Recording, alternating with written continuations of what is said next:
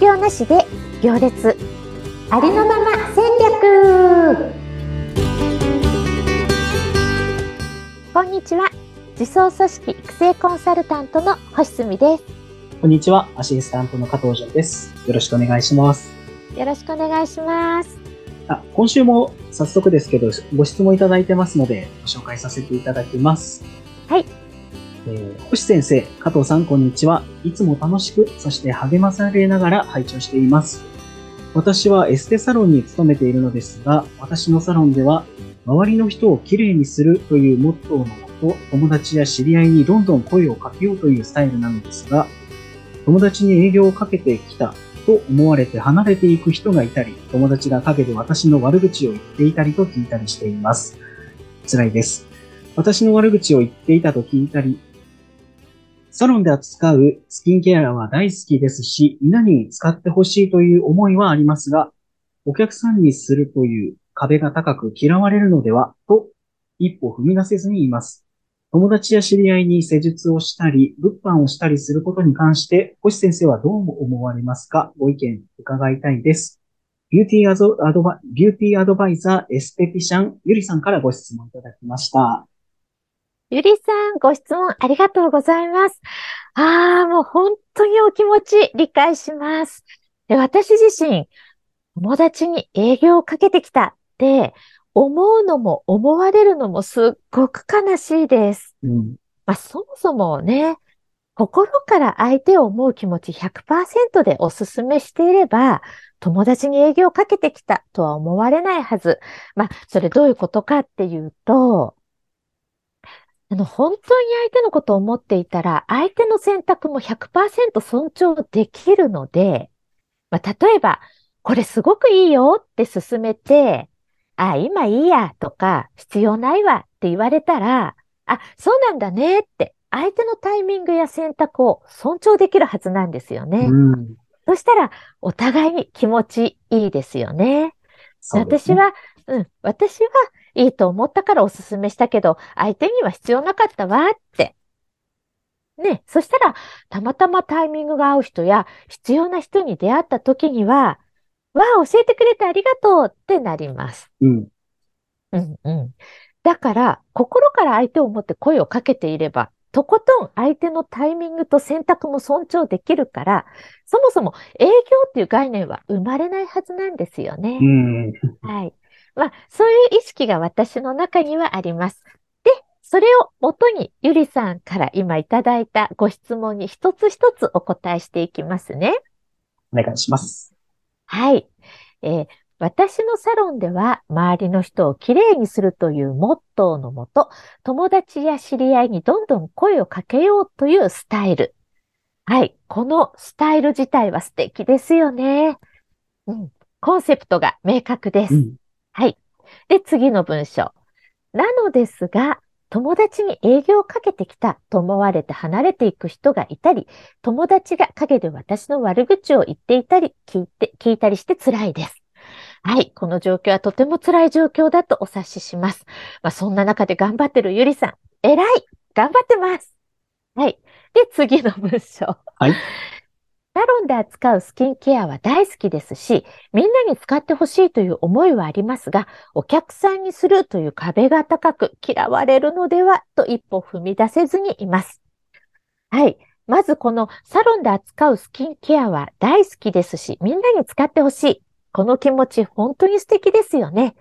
自分が扱ってる商品サービスが好き。もうそれが基本ですから、もう本当いいですよね。で、お客さんにするという壁が高く嫌われるのでは、ここがまた辛いところですよね。うん。うん。このお客さんにするという意識を外したらいいと思います。みんなに使ってほしい、その思い自体は素敵なんですけど、このみんなにというところが無理があるんですよ。はい。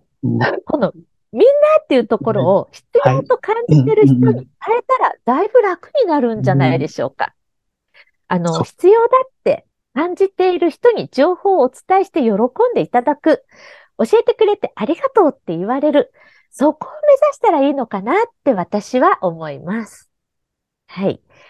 次、最後の質問文ですね。最後、本当に質問したいところですね。友達や知り合いに施術をしたり、物販をしたりすることに関して、星先生はどう思われますか？ご意見をお伺いしたいです。はい、ありがとうございます。え友達や知り合いに施術をしたり、物販をすることについてなんですが、まあ、いろいろな視点から考えられます。あの、フィードバックが欲しいからモニターになって欲しいとか、応援して欲しいっていう意図で友達に協力してもらうのはありかなって思います。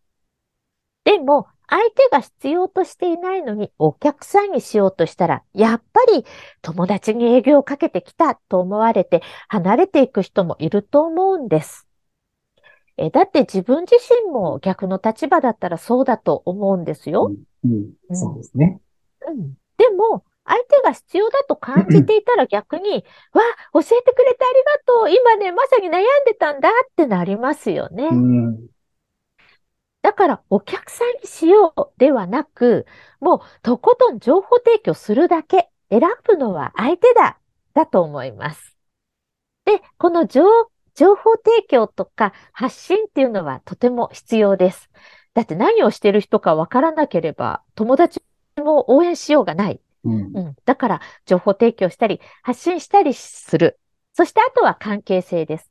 もし友達との関係が良ければ、紹介が起こるんですよ。友達の後ろには、たくさんの友達がいて、その中でどんな対話がされてるかわからないですよね。で、その対話の中で、例えば悩み事の話になるかもしれない。そんな時に、あ、だったらさ、友達がエステやってるから紹介しようかって話になるわけです。うん。だけど、うろううろうとしてる人を紹介したくない そうですね。そう。だから、うん、売ろうとしないってことがもう本当に本当に重要ですね。うんうん、ただ、情報提供や発信をする。そして、普段からいい関係でいる。楽しい関係でいる。それが本当に大事だなって思います。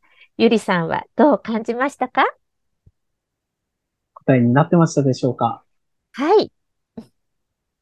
いや、すごくいいお話だと思います。ちょっと僕もですね、実は、あの、共通のお友達にですね、マーケティングについてお話を聞く機会がありまして、はい。その時に教えてもらったことがまさに今、星さんがおっしゃってたことに近いなと思いまして、はい。その方はね、あの、美味しいイチゴの話をされてたんですよ。めちゃくちゃ美味しいイチゴがあって、でも、それを魚釣りの餌にしても、魚は欲しがらないからいらないよね、みたいな話をされてたんですよ。いくら自分が美味しいとかいいものだと思っても、相手にとっては、ね、今必要のないものだったりすることもあるので、ちょっとだけね、あの、ものを見せて、興味がある人にはもっと深くお話ししたりするのがいいのかなと感じますね。そうですね。